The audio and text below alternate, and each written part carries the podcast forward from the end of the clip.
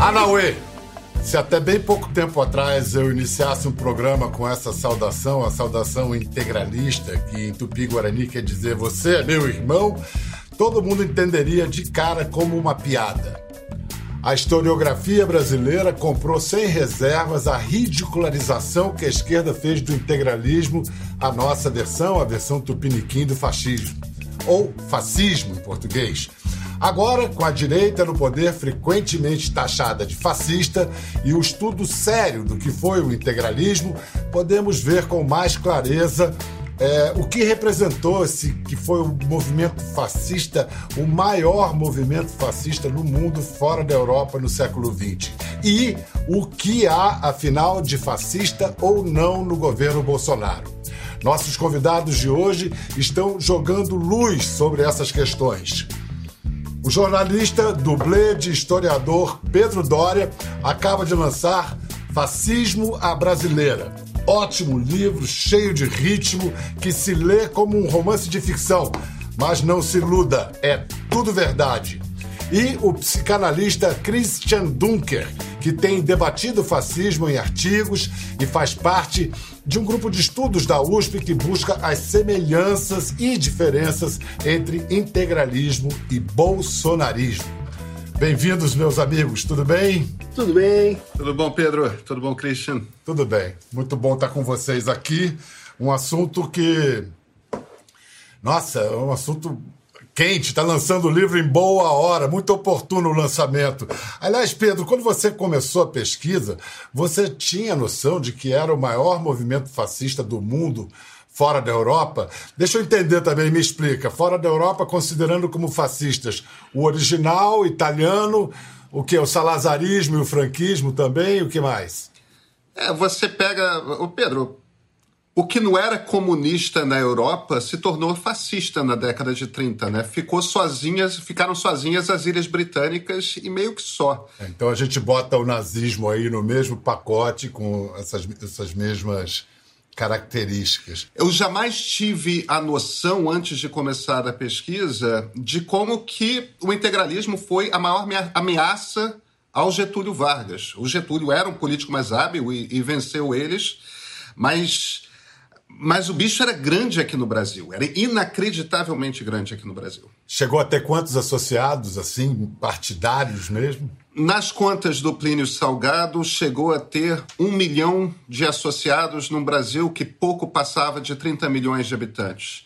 E quando a gente fala de associados, a gente está dizendo de gente que se vestia uniformizada com a camisa verde, com a braçadeira com a letra grega sigma do lado, que marchavam, que faziam a saudação romana, né, que é o braço estendido à frente, gritando Anauê, três vezes Anauês para o chefe nacional. Ou seja, fascista igualzinho a gente esperaria num filme nazista, num filme fascista italiano, alguma coisa assim.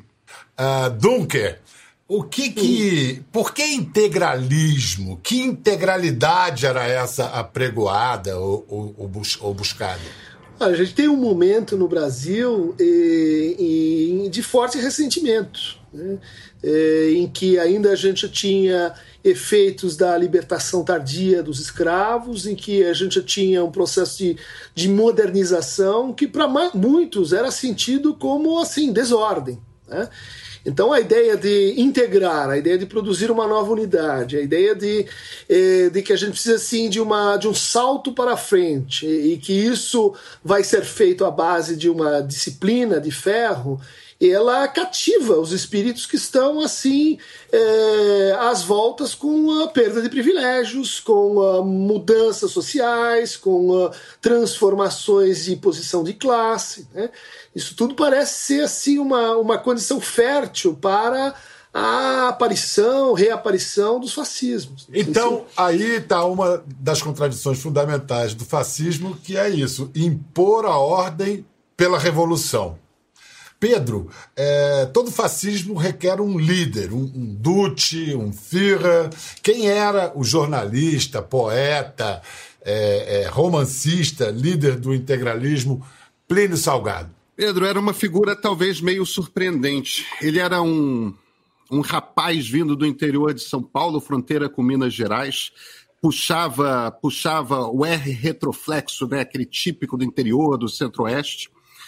Era magrinho, baixinho, bigodinho, moda do tempo.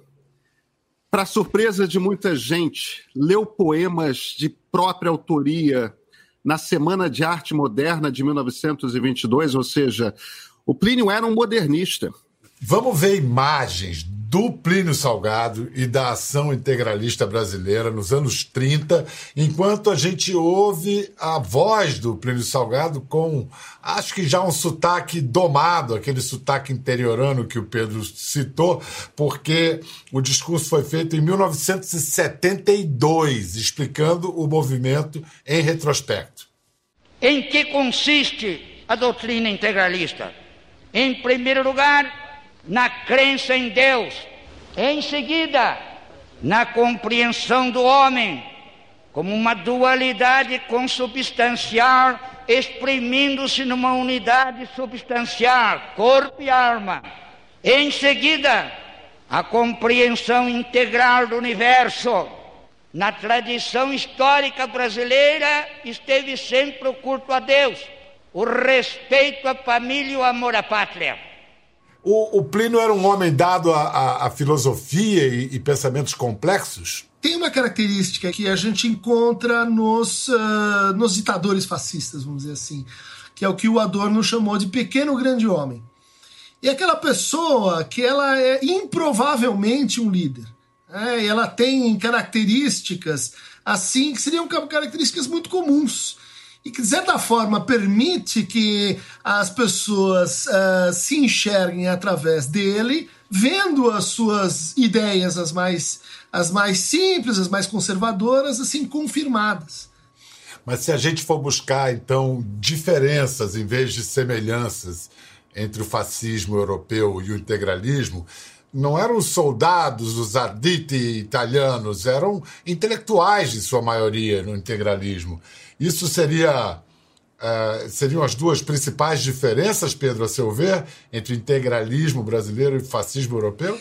Eu acho que sim, sabe? E, e, e talvez esse esteja, esteja aí um pouco um dos, uma das razões do fracasso do integralismo no Brasil, para nossa sorte, porque você vê, o, o Mussolini parte ali de Milão para conquistar a Itália, ele conquista a Itália em dois anos. É, ele chega a, a, chanceler e a partir daí pronto para dar o golpe de Estado dele em dois anos. É um processo muito rápido. Agora, a turma que estava com ele era, como você estava citando, Pedro, os Arditi. Os Arditi quem eram?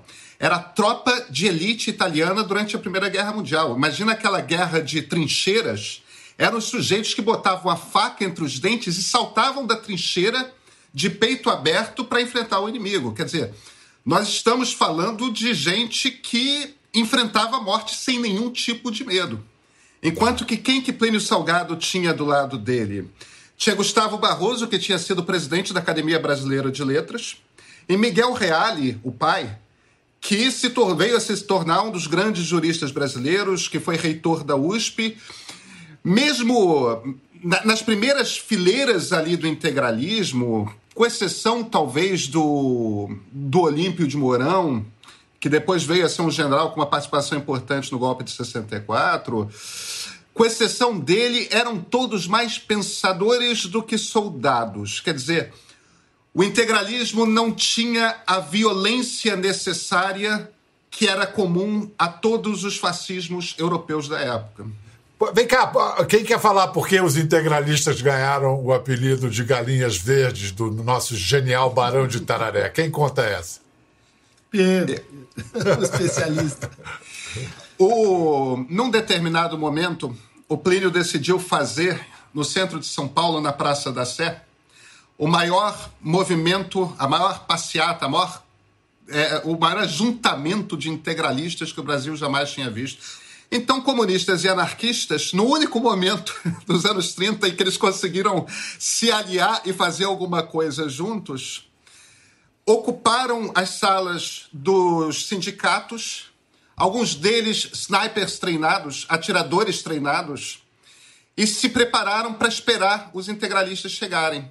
Os fascistas chegando quando eles se organizam, preparados para esperar Plínio Salgado chegar e fazer o seu grande discurso nazista, ou fascista, ou integralista, os atiradores começam a atirar. Morreram pessoas nesse dia. Pânico geral. Os homens começam a correr para tudo quanto é parte, porque aquela praça era um descampado. Evidentemente, eles percebem rápido que a camisa verde do uniforme deles era o que os identificava como integralistas, então eles começam a tirar as camisas e jogar para cima. Então você imagina, Pedro, aquela situação, você olhando de cima, aquele bando de gente correndo para tudo quanto é lado e jogando aquelas camisas verdes para cima. Você já entrou num galinheiro? que é aquelas, são aquelas galinhas correndo para tudo quanto é lado. A manchete do jornal Amanhã, que era uma brincadeira com outro jornal chamado Amanhã. Amanhã era o jornal de humor editado pelo Barão do Itararé. No dia seguinte foi Integralista não corre, voa. E assim ficou o apelido Galinhas Verdes, que é um apelido muito potente porque ridiculariza. Você meio que desmonta moralmente aquele movimento. Esses humoristas são um perigo mesmo. Agora, Christian, que elementos daquela cultura política brasileira que permitiram o crescimento do integralismo há quase 100 anos, que elementos dessa cultura política aparecem hoje no bolsonarismo? Então, a gente tem é, a, essa ideia é, de que é muito importante estar num estado de mobilização. Isso, para alguns autores, definiria o, o, fascismo. Né? Ele, ele é incitador de uma, de uma mobilidade permanente é, que, que, que, coloca as pessoas num tipo de engajamento com a política, de participação, é, que a gente reencontra no bolsonarismo, tanto pela, pela continuidade da retórica de campanha, como método de governo, é, quanto pelo, uh, pela leniência, complacência com a formação das milícias. Né? Uh, a gente tem também um outro elemento que é mais é mais flutuante, mas que é o uso uh, da, da, da, ideologia ou do programa liberal. Né? Quer dizer, é, há compromissos instrumentais, há uma espécie de parasitagem né, da forma como a economia é pensada, por exemplo. Então vamos, você falou dessa, dessas relações aí na economia, vamos ouvir. Porque é o seguinte, hoje em dia é, a palavra fascista está gasta, né? As pessoas estão chamando de fascista de adversários, não concordam uhum. comigo, é fascista. Mas agora vamos ouvir um, um sujeito que afirma, com base num pensamento sobre as relações entre grandes empresários, entre o grande capital e o Estado, que isso uh, denota que, tecnicamente, o fascismo está disseminado no mundo inteiro. Olha quem diz isso. Esse pessoal todo da esquerda brasileira adotou a estratégia fascista faz muito tempo e eles não sabem que é fascista. Mais ainda, o tipo de economia que junta assim, o Estado onipotente, junta com meia dúzia de grandes grupos econômicos que são seus parceiros, isso é fascismo. Isso é o único regime político que existe no mundo. Qual é o regime americano? Esse, fascismo. Qual é o regime brasileiro? Esse, fascismo. Qual é o regime chinês? Fascismo. então nós estamos sob o domínio econômico, político do regime fascista e não sabemos. Porque não sabemos o que é fascismo.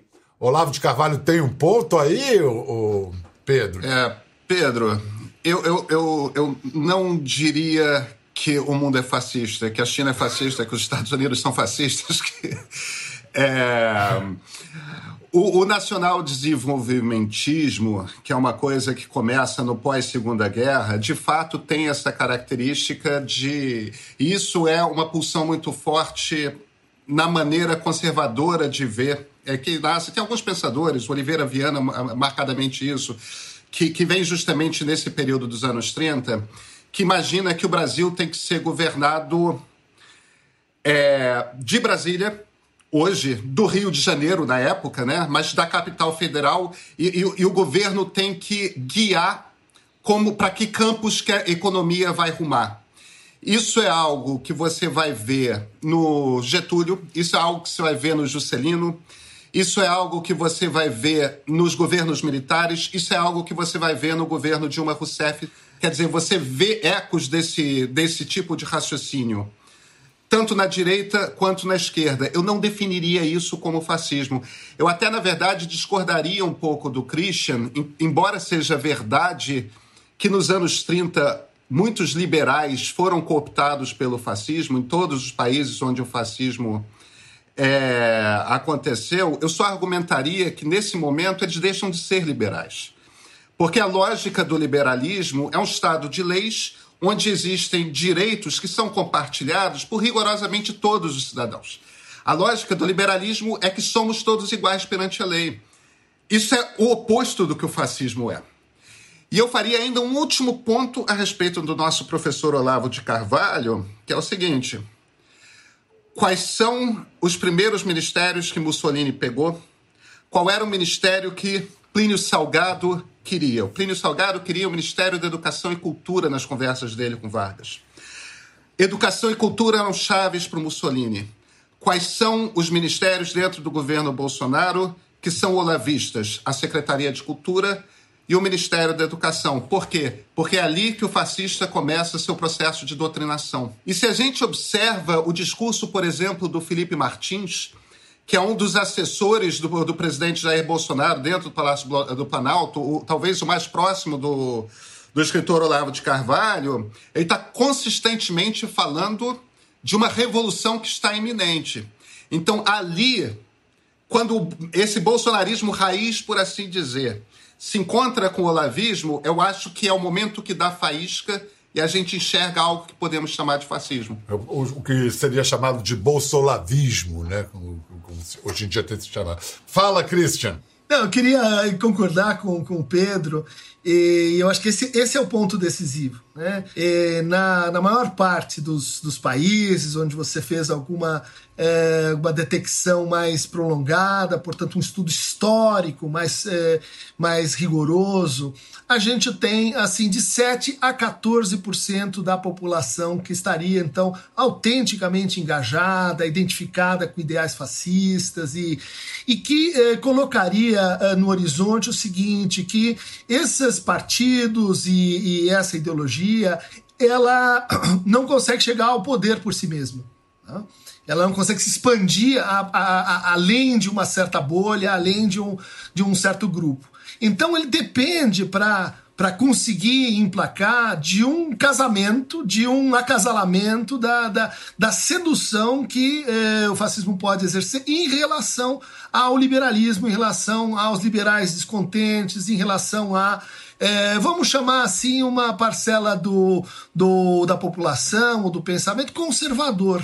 Né? Quer dizer, não há nada de errado em você ser conservador, você é, ter valores ligados à tradição e etc. Mas isso não é ser fascista. Né? Quer dizer, há um, há, uma, há um casamento que ele é contingente e é justamente isso que escapa à apreciação aí do, do Olavo de Carvalho, porque, enfim, ele não, não, não consegue ver que é, o fascismo tem uma história também. Né? Ela não pode, não pode ser definido como, olha só, não tem um sujeito bigodudo aqui, então não estamos no fascismo, ou então por generalidades desse tipo, né? É, é, ah, o é. casamento do empresário com o Estado. Isso, quando você generaliza desse ponto, dessa forma, você está interessado numa única coisa, né? É impedir que o fascismo verdadeiro seja percebido enquanto tal. Né? Olha só, é, no fim do ano passado, um atentado à sede do canal Porta dos Fundos teve a autoria assumida por um sujeito que se declara integralista. E poucas semanas antes desse atentado, um outro grupo integralista tinha marchado vestindo camisas verdes pelo centro de São Paulo com a sigma no braço. Avante, eis que despontou Marcha até a primavera, que a pátria espera, é o novo sol. Qual a representatividade para você, Christian, desses movimentos neo-integralistas? Então, acho que aí a gente toca num ponto que estava um pouco latente, que me parece caracterizar o, os fascismos, que é a maneira peculiar como eles lidam com a violência. Né? Maneira como uh, a violência vai uh, se tornando uma espécie assim de método, de forma de vida. isso necessariamente vai precisar de inimigos. Né? Você só consegue governar se orientando pelos inimigos e produzindo inimigos e, e produzindo novos inimigos à medida que, que, que o mundo vai se transformando. nesse seja, padrão, esse você parece estar descrevendo o modus operandi, o padrão de, de, de trabalho do, do Jair Messias. Ele trabalha sempre no confronto. No entanto, Christian, ele, assim como outros líderes populistas que estão no poder ou em ascensão no mundo hoje, foi eleito democraticamente. É, apesar do discurso, ou talvez até pelo discurso, é, golpista muitas vezes. O fato dele ter sido eleito para você, Christian, diminui o risco de, de fascismo? Eu acho que não, Hitler também foi eleito, e, e, a gente tem que distinguir um pouco, talvez ajude a, a especificar, né, o que, que, é um discurso fascista e o que, que é um Estado implantado, né, estabelecido, em que o fascismo toma conta das instituições e comunidades. Né. Então, uh, certamente estamos às voltas com um discurso fascista. É, isso você pode caracterizar. Ponto a ponto, são, uh, são falas que vão virando práticas, que vão virando uh, políticas de Estado e que estão que, que, que em, em luta para se estabelecer. Por isso, me parece, o grande ponto de decisão é o segundo mandato, não é o primeiro. Né? Porque o primeiro, ele, ele se apoia muito na insatisfação, ele se apoia muito no anti, no não, não, não estou gostando disso, como catalisador, como produtor de, um, de uma massa. É uma massa que funciona e que, se, que pode ser desmontada na medida que você vai vendo uh, que há um descolamento entre esse funcionamento de massa e vamos chamar assim a vida real no território. Agora, Pedro, o Bolsonaro é boquirroto, é responsável, mas com todo, todas as ameaças verbais, o único relato inequívoco de ações golpistas foi o da repórter Mônica Gugliano na revista Piauí, que descreveu com detalhes o dia em que Bolsonaro, por muito pouco, não teria mandado tropas para ocupar o Supremo Tribunal Federal. Bom, Uh, o, que é, o que é de se ressaltar? A reportagem foi publicada e o Planalto não desmentiu, nem, nem tentou desmentir. Isso, isso e o fato de ele não ter conseguido é, é, é bom sinal institucional? É ambíguo demais? Eu acho que a gente entrou num terreno mais perigoso. Essa reportagem da Mônica é provavelmente uma das reportagens mais importantes do ano no Brasil. É, porque, na verdade, o que a gente lê ali é o seguinte: Bolsonaro chamou os militares para um golpe e os militares disseram não. Nesse momento, Jair Bolsonaro vai para o plano B. O plano B é fazer o que ele sabe fazer muito bem, porque ele passou décadas no Congresso Nacional fazendo exatamente isso. Foi fazer uma aliança com o Centrão para se estabilizar.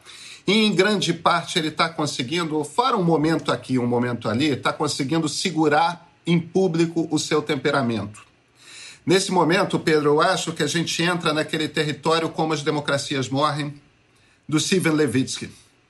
Porque, em essência, o que ele está fazendo, por exemplo, ele enviou para o Congresso uma proposta de reforma administrativa, que aparentemente, do ponto de vista liberal, é uma reforma administrativa desidratada. Não mexe nos funcionários públicos atuais, tudo mais, constrói de forma vaga alguns limites para o futuro, mas vão ter que ser regulados por lei. Porém, ele traz para o presidente da República o poder de simplesmente desligar sistemas inteiros da nação. Por exemplo, ele pode desmontar o IBAMA. O IBAMA uhum. deixa de existir. O INCRA deixa de existir. O pedaço do governo que ele quiser, o presidente passa a ter o poder de desmontar.